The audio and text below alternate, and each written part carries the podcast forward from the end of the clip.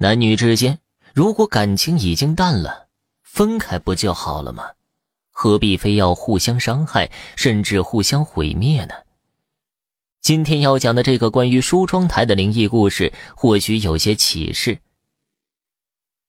王哥和王嫂本来是对贫贱夫妻，年轻时两个人就是一对普通农民，整日里过着面朝黄土背朝天的日子。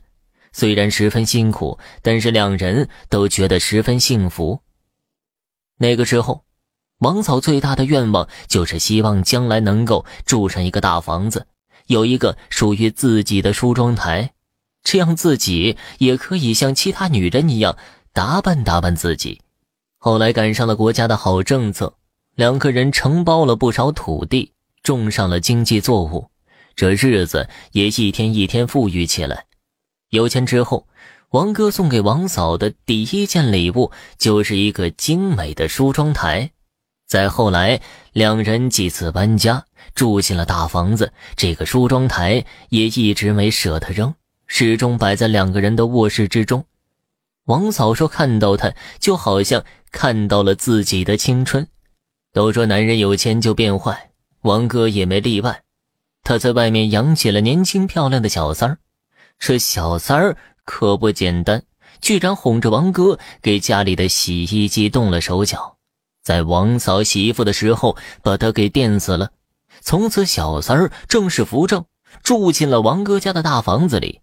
不过，他住进王哥家的第一天，就有一些怪事儿发生。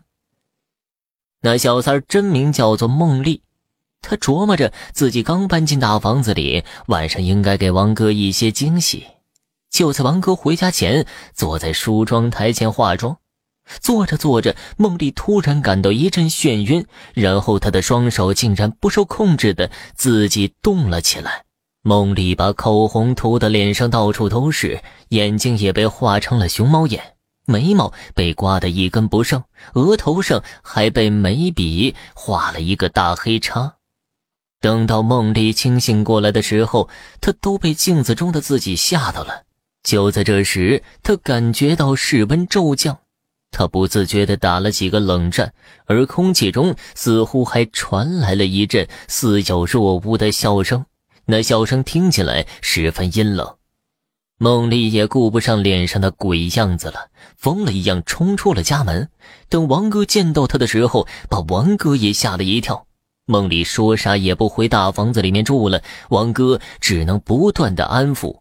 最后，孟丽咬了咬牙，告诉王哥回去住也可以，不过一定要王哥当着他的面把那梳妆台烧掉。王哥一想，王嫂人都没了，还差一个梳妆台了吗？他也没多说什么，只是点了点头，表示同意。就这样，两个人回到家中，就把那梳妆台抬到院子里，浇上汽油，一把火就把它给烧了。那梳妆台燃烧的时候，似乎还发出了吱吱的叫声。那梳妆台被烧了之后，大房子里面果然没再发生什么怪事梦丽心里有些得意，以为这回可以高枕无忧了。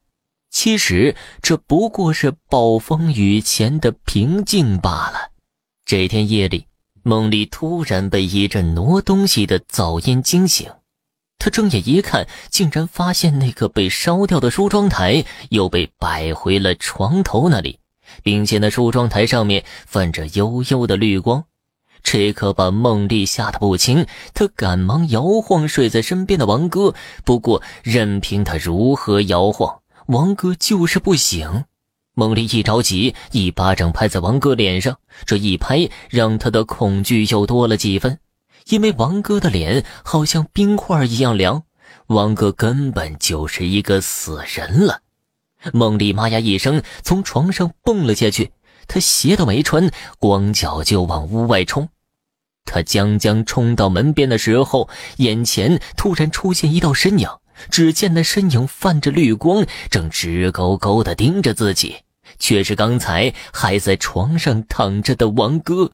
孟丽吓得悄然后退，还没退出两步远，她就感觉后面又出现了一个人。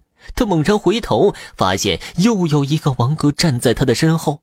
这个王哥面目狰狞，简直就是一副要吃人的样子。但是他一动不动，就这样盯着孟丽看。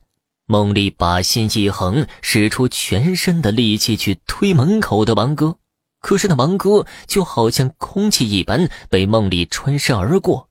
梦丽慌不择路，没有跑去屋外，竟然冲去了厨房。这时，又有一个王哥出现在梦丽的身前，他看着梦丽，一脸疑惑，然后一步一步地向她靠近。这个王哥嘴唇动着，似乎在说着什么。可是梦丽一个字也听不见，王哥靠近，孟丽就后退，他终于撞到橱柜，退无可退。